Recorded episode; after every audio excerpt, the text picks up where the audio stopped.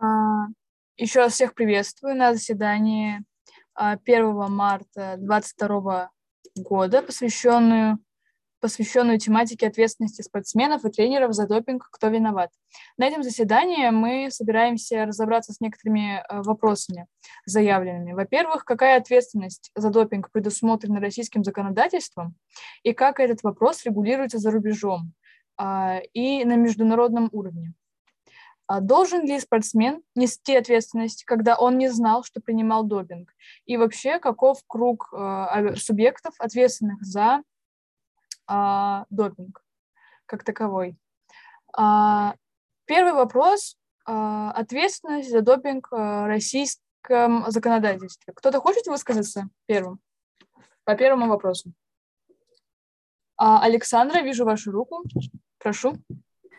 А, да, тоже всех приветствую на сегодняшнем заседании. У нас тема такая э, достаточно актуальная в свете последних событий э, на нашей Олимпиаде. Вот. И у нас на самом деле предусмотрена самая разная ответственность за нарушение допинга, как трудовая, так и административная, так и уголовная. И субъектами, например, той же Э, э, э, дисциплинарная ответственность является как тренеры, так и спортсмены, так и разные специалисты, скажем так, в области физкультуры, которые занимаются со спортсменами непосредственно. А что касается административной ответственности, там то же самое. Ну, а уголовная ответственность у нас на самом деле, она предусмотрена именно для тренеров и специалистов, потому что она заключается как раз-таки, ну, сам состав э, в склонении спортсмена к использованию различных запрещенных субстанций самого допинга.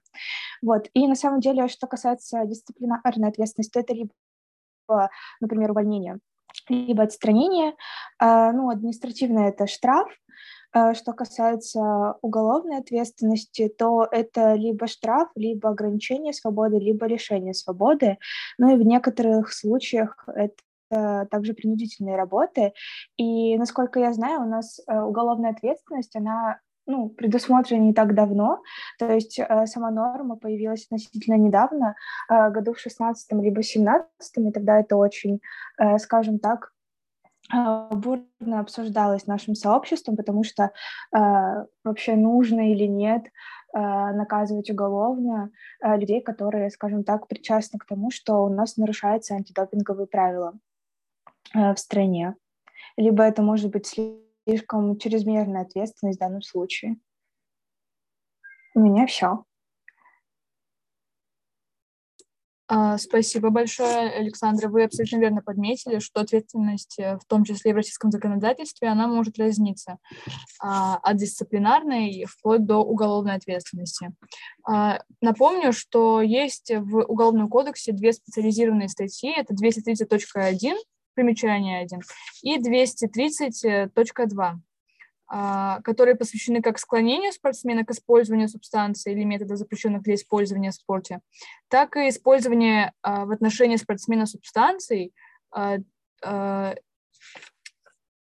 как склонение к использованию, так и использование непосредственно.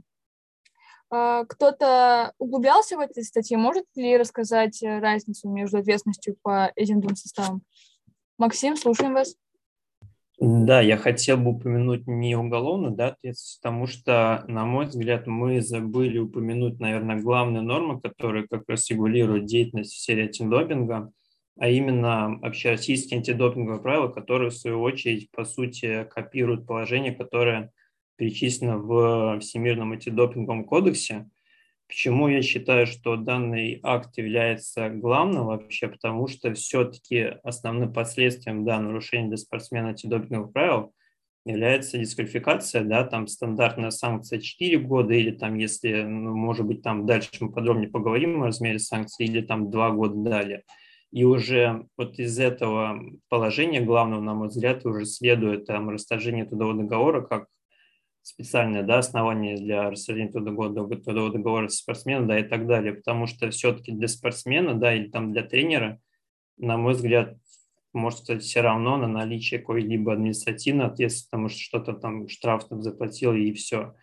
Потому что главное, да, что беспокоит спортсмена и тренеров, и весь персонал, который связан со спортсменом, это все-таки дисквалификация, и которая будет выноситься на основании именно общероссийских антидопинговых правил, относительно как раз вот введения двух статей в Уголовный кодекс, да, которые недавно появились, я бы не сказал, что они чрезмерные, на мой взгляд, они не целесообразны, на мой взгляд, опять же, почему? Потому что, вот как я уже сказал, согласно общероссийским, да, антидопинговым правилам и кодексам ВАДА, а, ответственность предусмотрена не только для спортсмена, да, потому что самое популярное нарушение – это наличие запрещенной субстанции да, в крови, это такой самый-самый распространенный вариант, да, но и попытка там какого-либо персонала, врача, там, может быть, какого-то фитнес-тренера в клубе и так далее, и так далее, там попытка назначить какой-либо препарат или попытка введения препарата или само по себе обладание препаратом, да, потому что если мы там доказываем, да, какой-либо орган, что врач именно способствовал а, совершению антидопингового правила, данную санкцию получает сам врач, да, сам персонал. И он также был дисквалифицирован там на 4 года или там вплоть до пожизненной дисквалификации.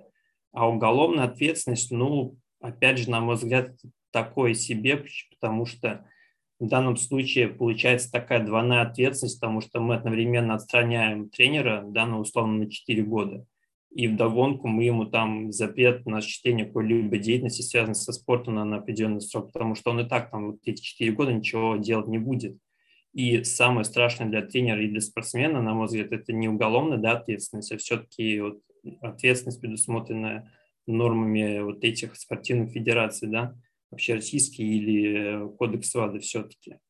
Поэтому, может быть, это было сделано для того, чтобы там устрашить тренера, что вот у нас есть уголовная ответственность и так далее – но зачем это делать, если и так тренер, который будет замешан в антидопинговом нарушении, все равно будет подлежать ответственности, это его отстранять, отстранят просто деятельности и все. Может быть, на первый взгляд покажется, что уголовная ответственность там более жесткая по сравнению с ответственностью в соответствии с правилами антидопинговыми, но, на мой взгляд, это абсолютно не так. Может быть, какое-нибудь другие мнения есть.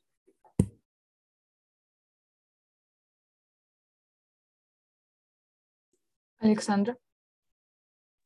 Нет, я на самом деле согласна с вами, просто еще хотела немножко добавить, что э, несмотря даже на, ну, э, скажем так, в купе э, с тем, что там тренеры, э, скажем так, инструкторы, врачи, они э, отбывают дисквалификацию, вот, либо, например, они э, подлежа, ну, подлежали уголовной ответственности, даже те, кто попытаются вообще э, с ними как-то работать, то есть сами спортсмены, либо иные там тренеры, инструкторы и так далее, они сами могут, э, скажем так, повлечь за этим дисквалификацию. То есть сама, сам факт работы с тем лицом, которому нельзя ну, уже осуществлять эту деятельность вследствие там дисквалификации, еще, э, скажем так, может породить другие нарушения, саму дисквалификацию.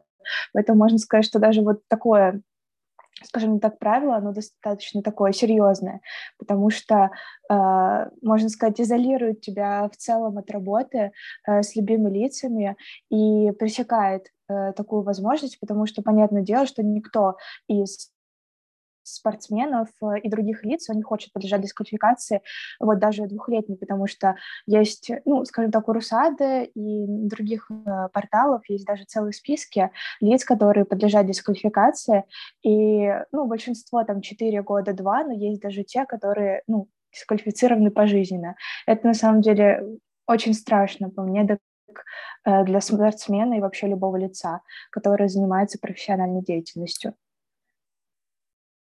Да, я полностью согласен. Да, как я понял, вы имеете в виду нарушение в виде запрещенного сотрудничества, да, с антидопинговыми правами и кодексом ВАДА, да, но здесь опять да, же... Да, да, именно они. Да, да, но здесь опять же вопрос, какой смысл тогда норм Уголовного кодекса, если в данном случае они как бы не работают, потому что как бы спортсмен, тренера отстраняют от, от деятельности, да, там санкцию применяют два года, потом спортсмен там каким-то каким образом контактирует с ним, там, не знаю, план тренировок составляет или так, так далее, и спортсмен получает санкцию, а уголовный кодекс здесь, на мой взгляд, никак действовать не будет, на мой взгляд. И как бы смысла какого-то нет, потому что и так там и спортсмен будет отбывать дисквалификацию, и тренер будет отбывать дисквалификацию. И еще поверх вот этих норм применять там лишение права занимать определенную должность или штраф, да, например, на мой взгляд, не очень целесообразно и никаким образом не способствует, как сказать, предотвращению да, нарушения, потому что как бы тренер, когда, или там врач, да, когда он может пытаться, да, там как-то запрещенную субстанцию применить, он в первую очередь не будет думать, я думаю, на, об уголовном кодексе, он все-таки будет думать о общероссийских антидопинговых правилах, на мой взгляд. Но это спорно, опять же.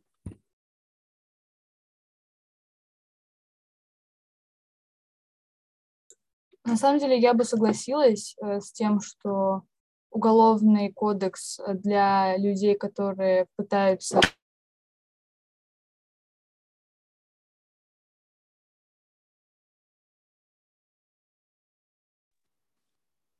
Карина, у вас выключился микрофон. Ой, спасибо большое, я тут говорила. А, уголовная ответственность действительно не является самой важной для них частью, иначе, иначе бы не переста... иначе бы давно уже с 2016 года перестали бы а, какие-либо махинации в этом плане передавать. Однако мне кажется, что это все равно хорошая сдерживающая норма, а, и при этом не единственное, поскольку уже Госдума принимает закон об ужесточении ответственности за допинг. А, в декабре обсуждали в Государственной Думе. А, нынешний статус законопроекта, если честно, я не уточняла. Вот. Но развитие в этой сфере, оно из-за последних событий, оно начнет только ужесточаться.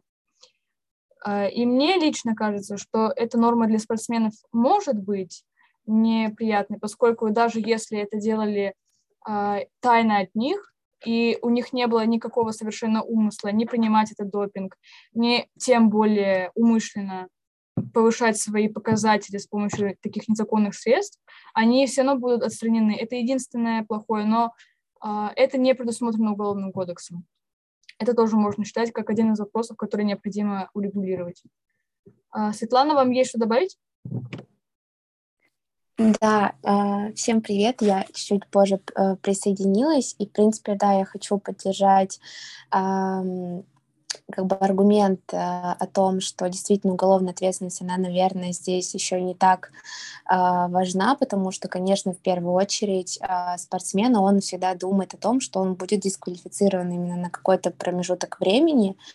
И если говорить про ответственность тренера, то э, по поводу того, чтобы тренеров, э, тренеров отстранять от работы, возможно, это было бы не совсем честно по отношению к другим спортсменам, которые тренируются у этого тренера, и я как человек, который занимался спортом, я ну, как бы понимаю, что если бы, например, вдруг там в моей команде было бы так, что какой-то спортсмен принял допинг и отстраняют тренера, то ну а почему я в этом виновата, что какой-то спортсмен, спортсмен взял и принял допинг там сам или там, я не знаю, с помощью кого-то и так далее.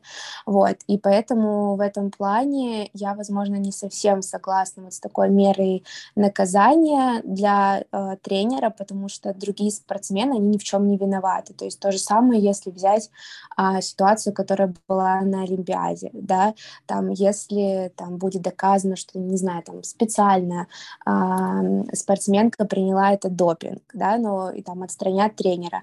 А почему, например, например, другие э, спортсмены, которые также тренируются у этого тренера, должны страдать, потому что все-таки от работы тренера очень много зависит именно результат спортсмена. Поэтому вот с, с таким видом наказания для тренера я, наверное, не совсем согласна. А если тренер действительно подстрекал как-либо спортсмена, или же а, в его действиях был состав статей, и его ну, поэтому... Ну, именно поэтому... Да, я его... поняла. Да, просто э, для меня, наверное, может быть, я не совсем в этом понимаю. Э, ну, как-то странно, если тренер будет только одного спортсмена, ну, добавлять, давать ему какие-то там, не знаю, добавки, вот эти все медикаменты, а в остальне... в... по отношению к другим спортсменам он не будет этого делать. Просто э, я, например, знаю тоже как бы из... Э, ну, не то что на личном опыте, но а, были случаи, когда там тренера из там, а, другой области на соревнованиях с а, спортсменами мы выступали, то есть там тренер как бы всем спортсменам давал какие-то определенные там добавки, я не знаю, насколько они там запрещенные, кто-то говорил, что что-то из этого не разрешено, что-то там разрешено, но опять же таки это очень часто происходит именно в отношении нескольких, там, не знаю, многих спортсменов, а не так, что только одному спортсмену дают, да, особенно если это спортсмен какой-то сильный, а все остальные чистые. Ну, то есть если будет, конечно, а, выявлено, что это идет по отношению ко всем спортсменам, либо большинству спортсменов, которые, там, я не знаю, показывают хороший результат и так далее, то, конечно, такая мера, она, ну, наверное, правильная. Но если это там, не знаю, только в отношении какого-то одного спортсмена. Но опять же таки тут еще нужно смотреть, насколько, возможно, вина тренера есть в этом.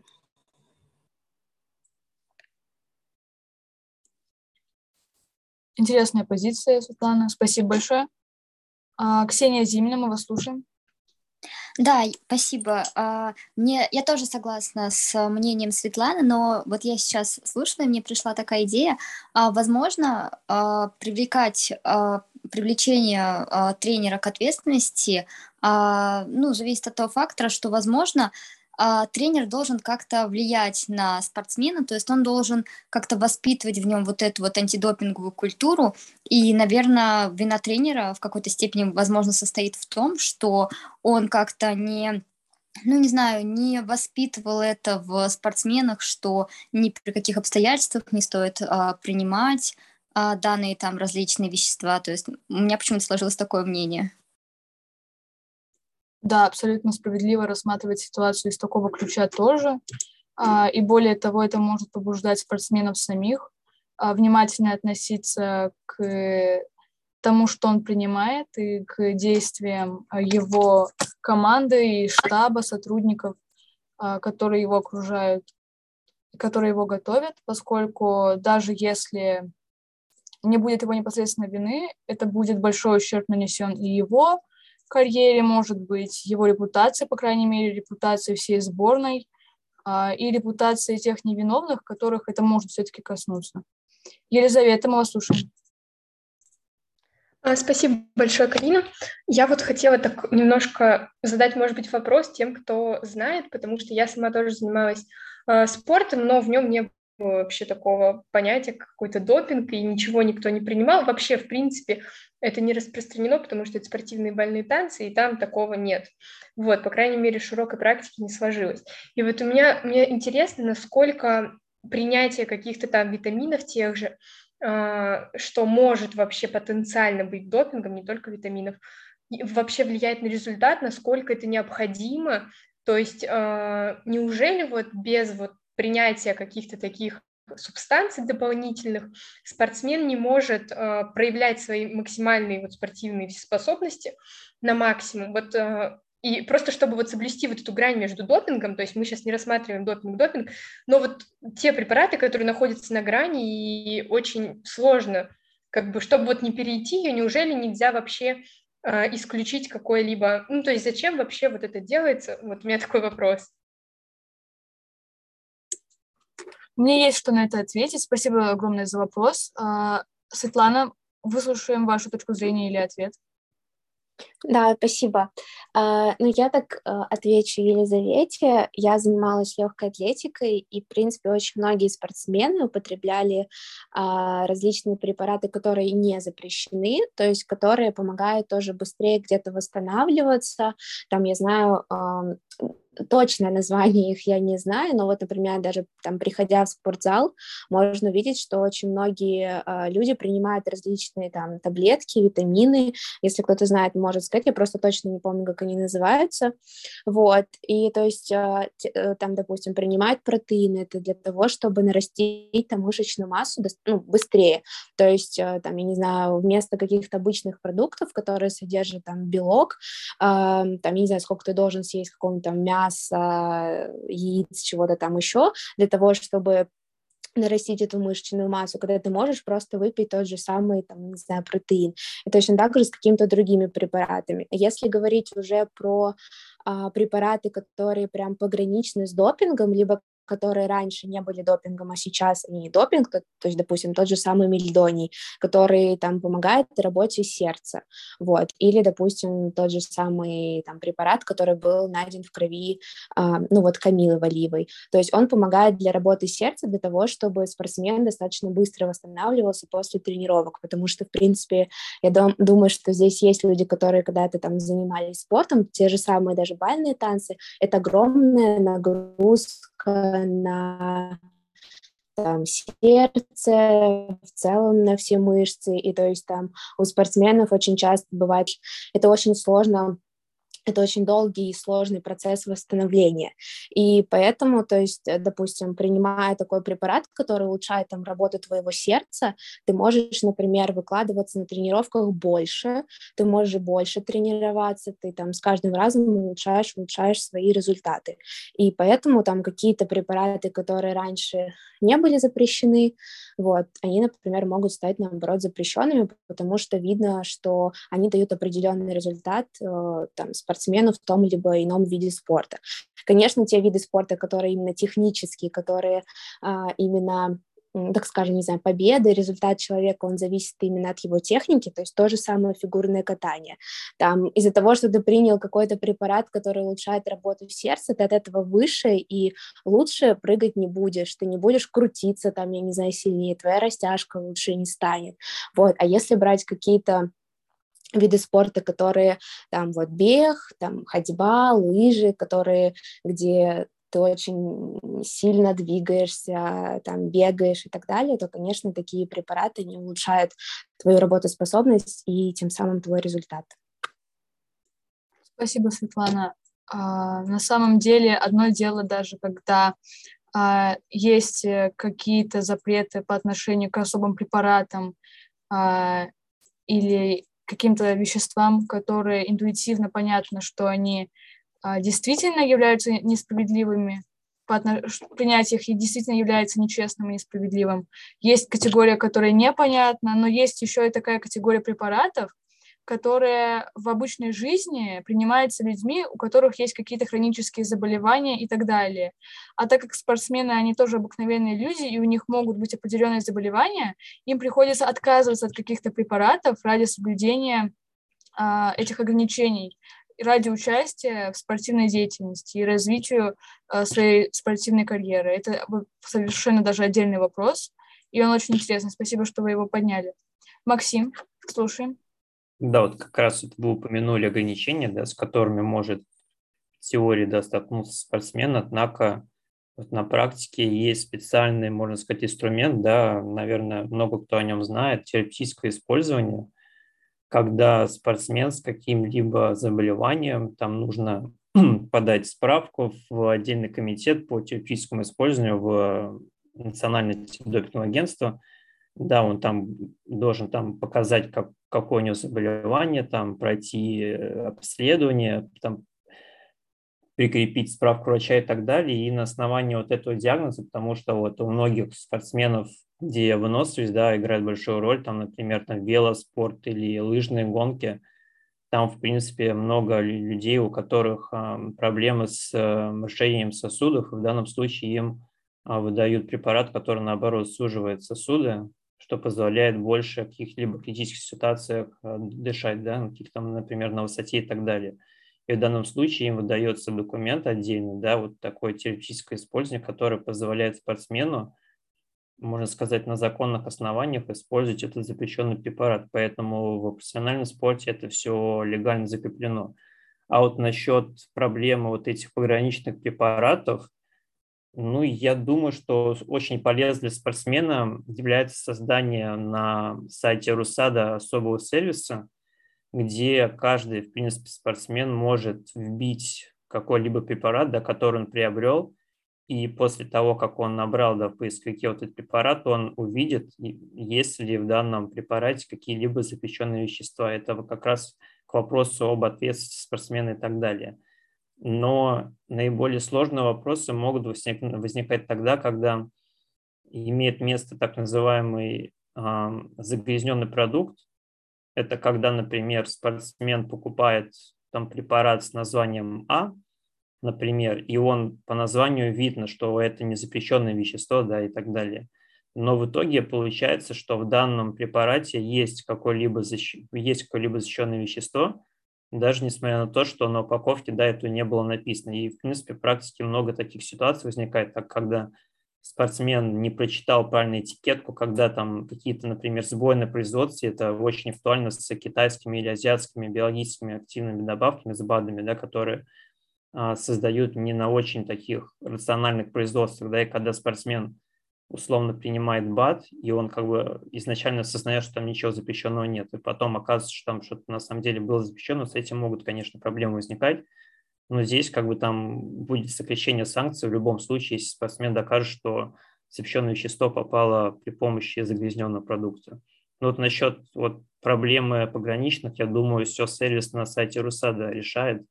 Там спортсмен вбивает любое вещество и смотрит, если там что-то запрещенное или нет. Да, поскольку для того, чтобы привлечь к ответственности, нужно доказать также недобросовестность а, обвиняемого и его умышленное желание применить именно данный препарат именно с конкретной целью а, нарушения антидопинговых правил. Максим, вам еще что-то сказать надо?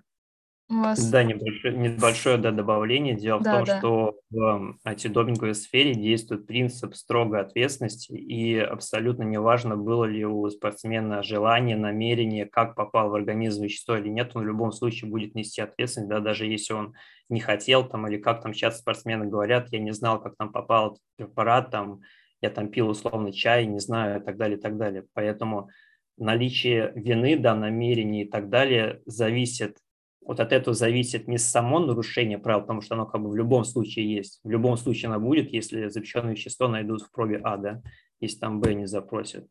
А наличие вины или отсутствие вины, там халатности и так далее будет отражаться на размере санкций, там 4 года, 2 года или в некоторых случаях даже предупреждение. Поэтому такое, если можно сделать такой самый маленький всех антидопинговых положений, да, что спортсмен – несет ответственность за все, что угодно, чтобы подать свой организм. И вот такое положение очень часто на семинарах говорят, юным спортсменам особенно, потому что некоторые думают, что если спортсмен там нечаянно примет какой-то препарат, там очевидно, что он там как бы не хотел его принимать и так далее, что он таким образом избежит, от, избежит ответственности, но, к сожалению или к счастью, это не совсем так.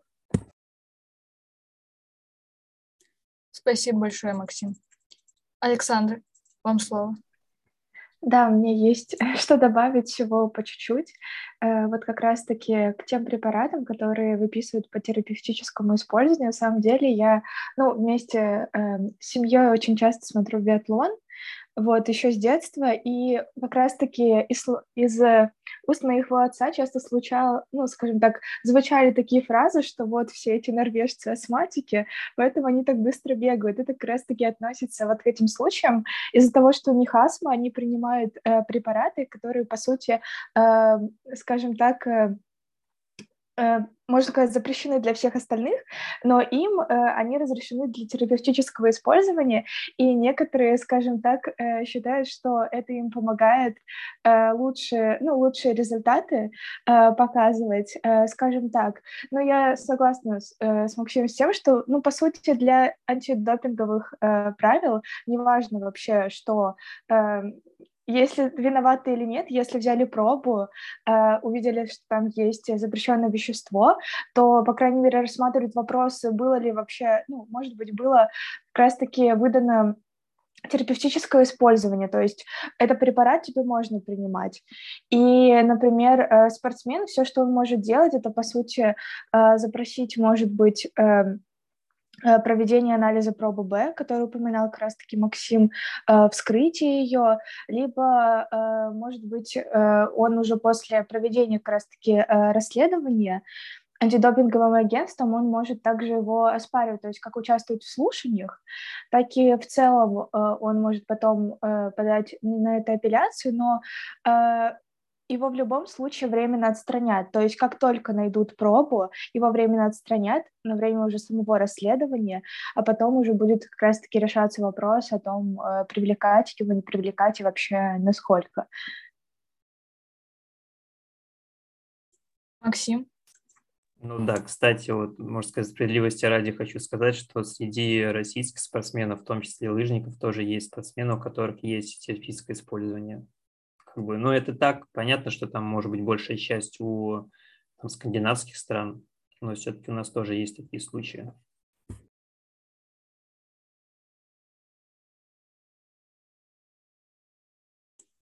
Спасибо. А, вопрос практики очень интересный.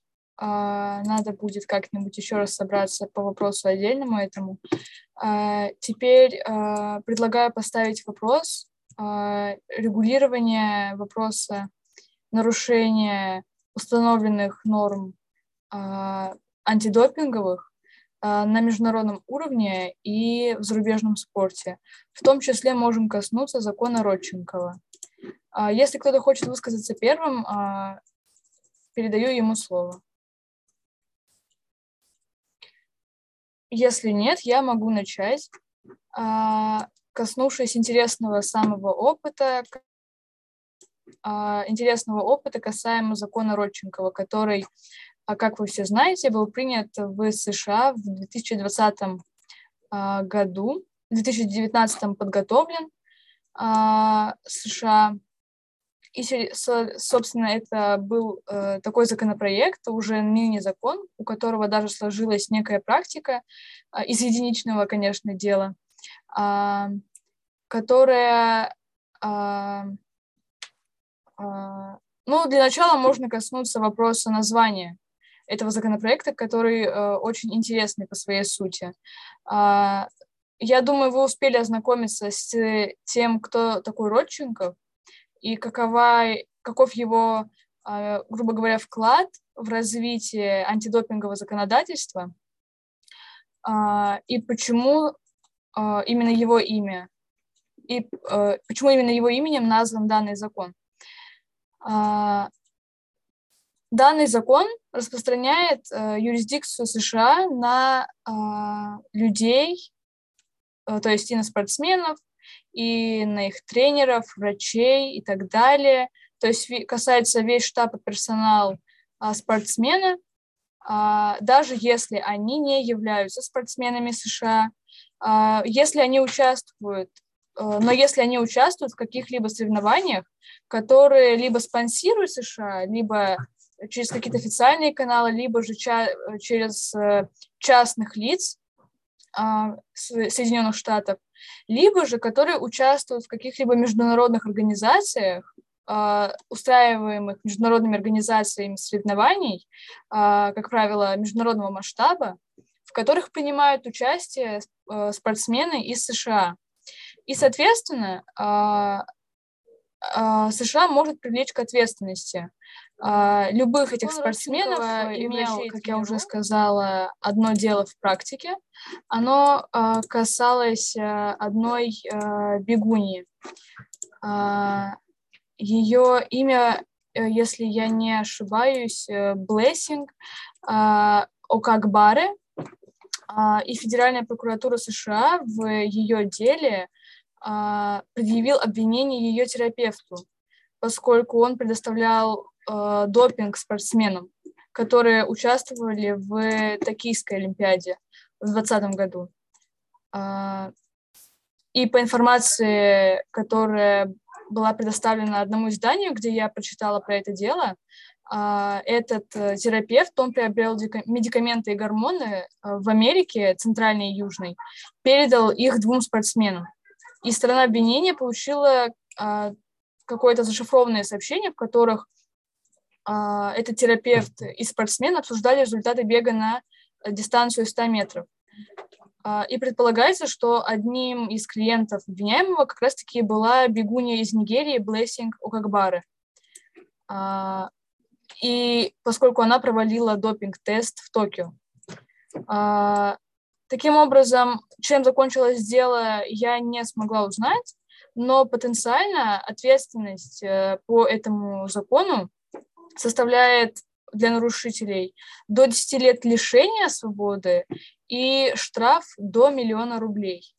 А, очень интересный вопрос про то, насколько возможна вообще реализация и исполнение данного закона, поскольку закон принят на территории США, действует внутри его юрисдикции, а, но оно предполагает, что распространяет свою юрисдикцию на территории и других стран, в том числе и э, страны Союза и остальных.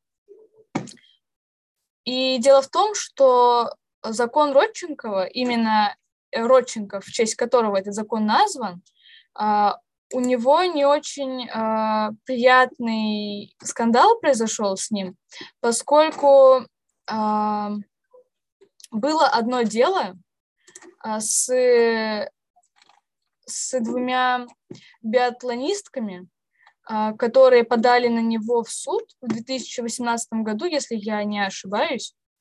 А, и суд КАС, который находится в Лозанне, который спортивный арбитражный суд, который является, по сути, высшим судом, высшей инстанцией в спортивной сфере, он оправдал биатлонисток, которые были обвинены на основании слов Родченкова, которых он не смог доказать.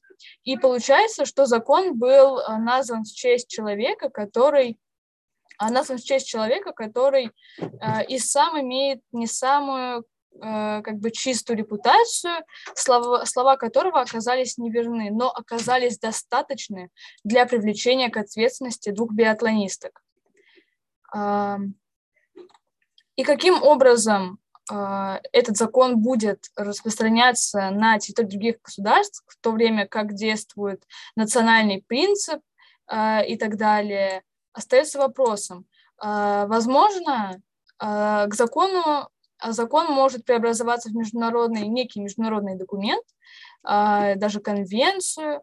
Однако на самом деле существуют э, многие другие международные документы, как мы знаем, это и э, Международная конвенция о борьбе с допингом в спорте, и также кодекс, э, Всемирный антидопинговый кодекс, в которых и так предусмотрена определенная ответственность, которой мы уже успели коснуться. А, и даже и сами, и представители этих организаций а, международных, которые регулируют эти вопросы в спорте, они также отмечают, что а, этот закон не является совсем, ну, абсолютно справедливым, и, не, и его исполнение, оно как бы предполагает нарушение многих международных документов э, и конвенций, поскольку, опять же, нарушает принцип э, национальной свободы. Александра Селянинова, вам слово. Э, ну, на самом деле, мне кажется, что этот закон, несмотря на то, что у него в его практике есть э, уже одно дело, он, можно сказать, такой вроде как действующий, но не действующий, потому что, несмотря на то, что там написано, в целом это, мне кажется, подрывает целую антидопинговую систему, которая уже установлена теми документами, которые ты называла, потому что есть у нас в целом кодекс, есть ВАДА, есть э, э документ, ну, скажем так, э, в каждой стране, которая к этому причастна и которая приняла эту конвенцию, кодекс, скажем так, есть свои агентства, которые этим занимаются, и вообще в целом вопрос о том, о распространении юрисдикции одного государства на граждан другого государства, это ну, такой достаточно скользкий вопрос, при том, что здесь именно это касается международных соревнований, э, тех, где просто выступают спортсмены всех стран, и почему-то именно США решила, что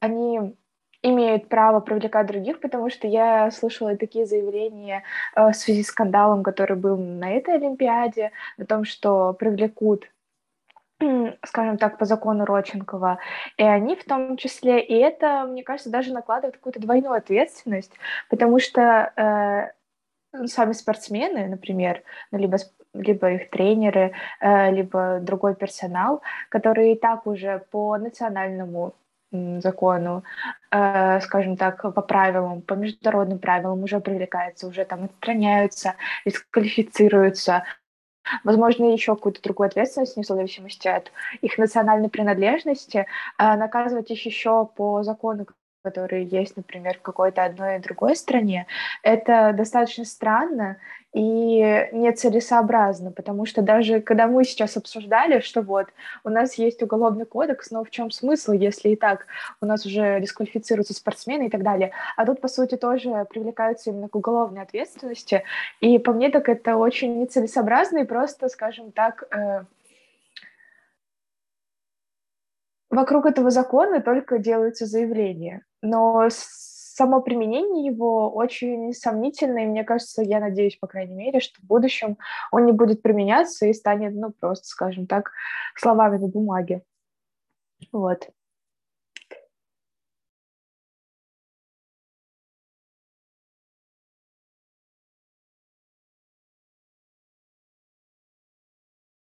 Максим? Иди,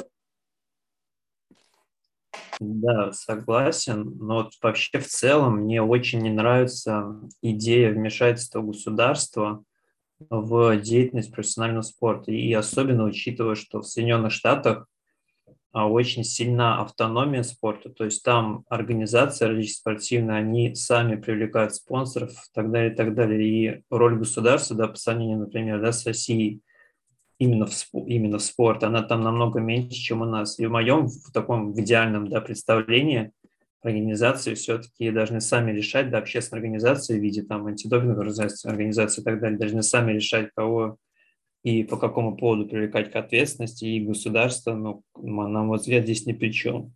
Здесь даже не учитывая наличие определенного политического подтекста, да, в данном случае всей этой многолетней саги, да, с докладом Рочингова, с Макларена и так далее. Поэтому сама идея вмешательства государства в регулирование антидопинга, на мой взгляд, не очень адекватна. Полностью согласна с вашей точкой зрения, Максим. А, я думаю, мы все поддерживаем эту позицию.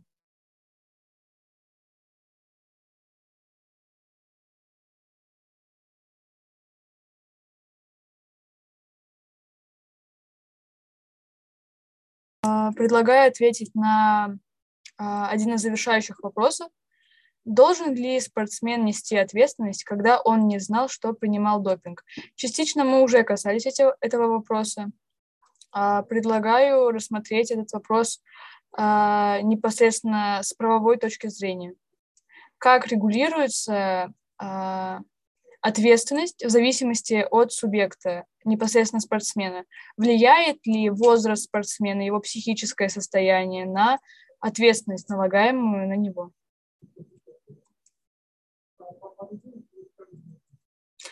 Ну, например, э, возраст. Как вы думаете, влияет ли он на то, несет ли спортсмен ответственность?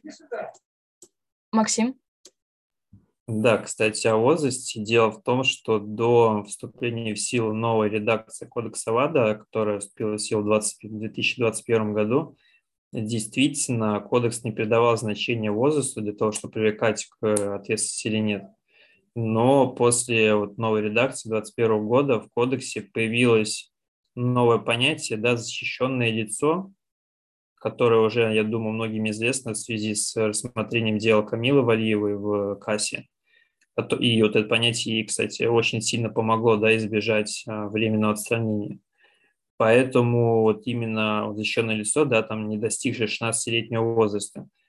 Относительно привлечения к ответственности спортсмена, если он не знал, как вещество попало в организм и так далее, на мой взгляд, это обосновано, потому что здесь следует различать понятие нарушения антидопинговых правил и применение санкций. Почему? Потому что спортсмен, да, он может нарушить эти допинговые правила, там проба А там положительная, но одновременно с этим он может избежать применения серьезной санкции.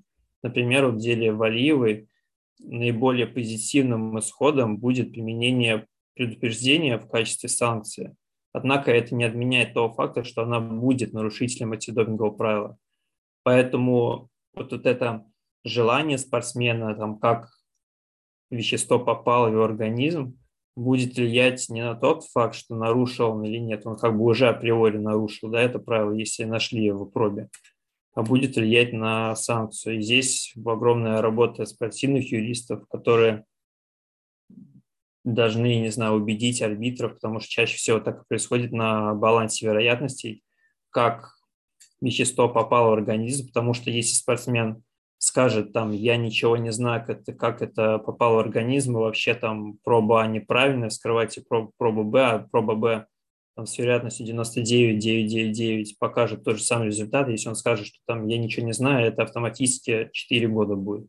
Поэтому здесь необходимо тщательно обсуждать со спортсменом, что он делал, что он пил, что делали его врачи и так далее. Поэтому вот такая позиция, я ничего не знаю, да, это абсолютно не работает в кассе. Да, и в этом вопросе особой важность составляют, э, наверное, эм, объективность судей, объективность организации. И в данном случае она достигается благодаря привлечению а, объективных судей, независимо от э, государства. То есть э, и, например, в статье 15 э, этой же Международной конвенции о борьбе с допингом в спорте предусмотрена такая мера, которая бы обеспечивала э, справедливое разрешение любых споров, которые бы возникали на основании, э, ну, в сфере нарушения антидопингового законодательства. Предусмотрено равнодолевое финансирование Всемирного антидопингового агентства. То есть ни у каких государств не должно появляться какой-либо возможности, даже вот так косвенно, а, влиять на, а, ну, как сказать это, на позицию а, комиссии. Александра? На самом деле я тут согласна с Максимом, потому что сам факт уже нахождения запрещенного вещества крови, э, в теле спортсмена уже дает основание для а, его остранение. Если бы мы, например, просто такие, так, мы нашли пробу, ладно, он там дальше соревнуется, что-нибудь делает и так далее, и потом мы начинаем э, расследование, то, мне кажется, это бы подрывало вообще весь смысл борьбы с допингом, потому что можно вечно говорить, что ну я не знаю, там еще что-то, э, пока идет расследование. Э, нужно, по крайней мере, сейчас э, уже отстранить спортсмена, чтобы он не смог, потому что если он выступит, например, покажет лучшие результаты, чем у него могли бы быть, и потом э, бороться с этим последствием, например, там, лишать медали, еще что-то, мне кажется, это намного хуже, нежели мы сразу отстраняем спортсмена, и потом уже проводим расследование, выясняем, э, правда ли он виноват, вообще что произошло. Может быть, он э, купил как раз-таки вот это пограничное вещество, вот это грязное, где, например, вообще в этикетке не было написано, что есть запрещенные вещества, спортсмен выпил, оказалось, что оно там было, и он просто об этом не знал. Но в данном случае стоит просто понадеяться на то, что агентства антидопинговые и национальном, и на всемирном уровне, они будут работать, скажем так, э, очень четко и по процедуре, потому что если мы вспомним даже тот же случай с Камилой Валиевой, возникали вопросы о том, почему так поздно пришли эти результаты. Может быть, если бы они пришли э, раньше, она бы вообще не поехала на Олимпиаду, и не было бы вообще всего этого скандала, который потом в дальнейшем обращил, скажем так, э, и всю команду, и вообще всю нашу страну в целом.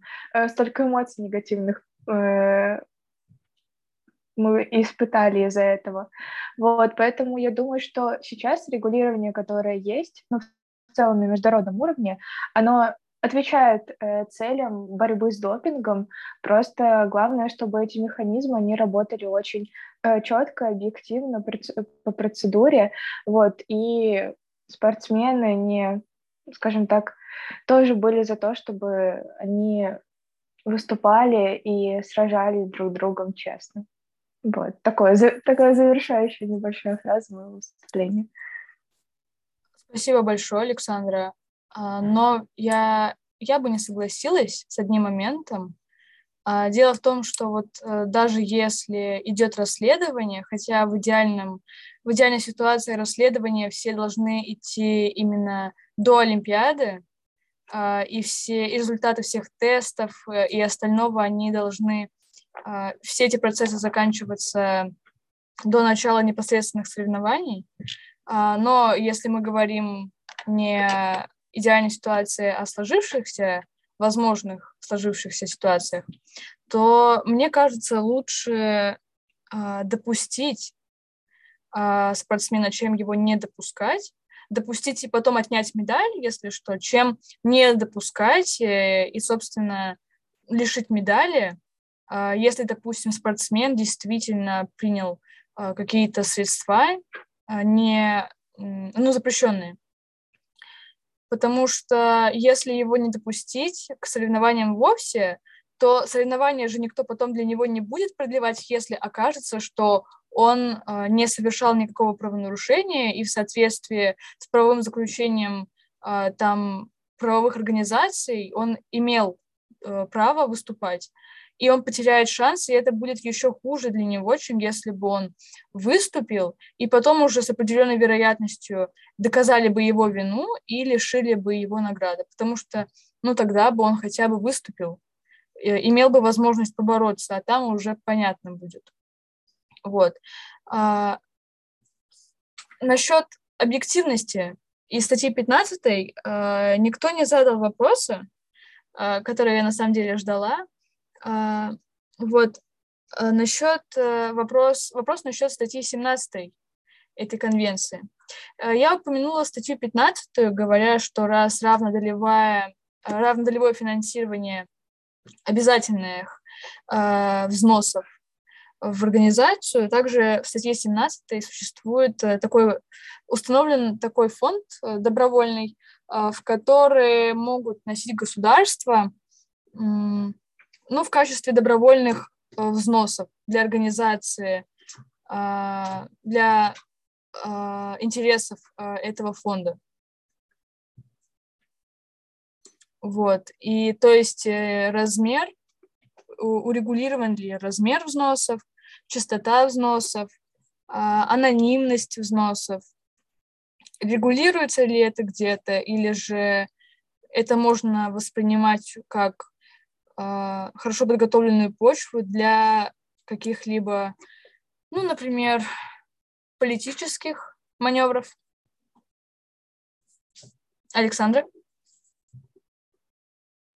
На самом деле, мне кажется, что это не позволяет каким-либо государствам влиять вообще в целом на политику Всемирного антидопингового агентства, потому что, скажем так, это могут быть не только государства, это могут простые быть там и физические лица, и другие организации, например, из той же системы ООН.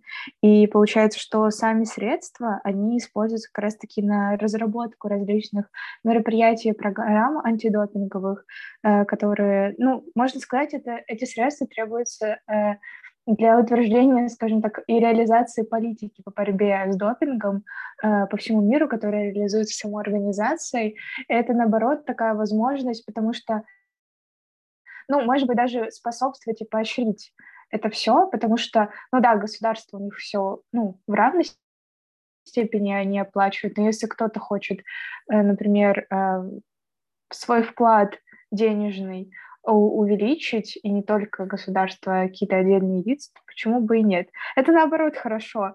Э, я такие вещи, как финансирование, рассматриваю, скажем так, с такой плохой стороны сразу же, что вот, э, например, какая-то страна заплатила больше, значит, ее спортсменам судьи будут подслуживать, ну, либо э, ВАДА как-то им будет благоприятствовать. Я, я не считаю, что это так работает.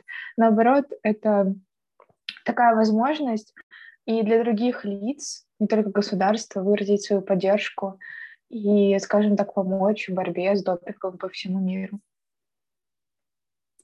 А, соглашусь, Александра, поскольку я уверена, существует множество других институтов, э, непосредственных комиссий и, собственно, постоянный контроль со стороны как заинтересованных лиц, так и обычных наблюдателей, а, ну, в том числе обычных гражданских лиц, а, которые бы неустанно следили за деятельностью а, реализации и исполнения справедливого этих международных договоров.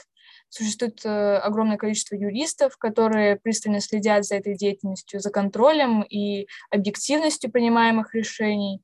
И, соответственно, это такая организация Олимпийских игр и других международных, я уверена, спортивных мероприятий, для которых репутация занимает далеко не последнее место. И поэтому а, вряд ли эту статью действительно можно считать какой-либо а, возможностью для, как я уже сказала, политических маневров а, и, собственно, необъективных поступков и мнений. Если ни у кого нет вопросов, мы можем завершить сегодняшнее заседание. Я бы хотела поблагодарить э, участников заседания за интересные вопросы, за интересные ответы, точки зрения, высказанные вами, а, и за активное участие в дискуссии. Всем спасибо. Да, спасибо, коллеги.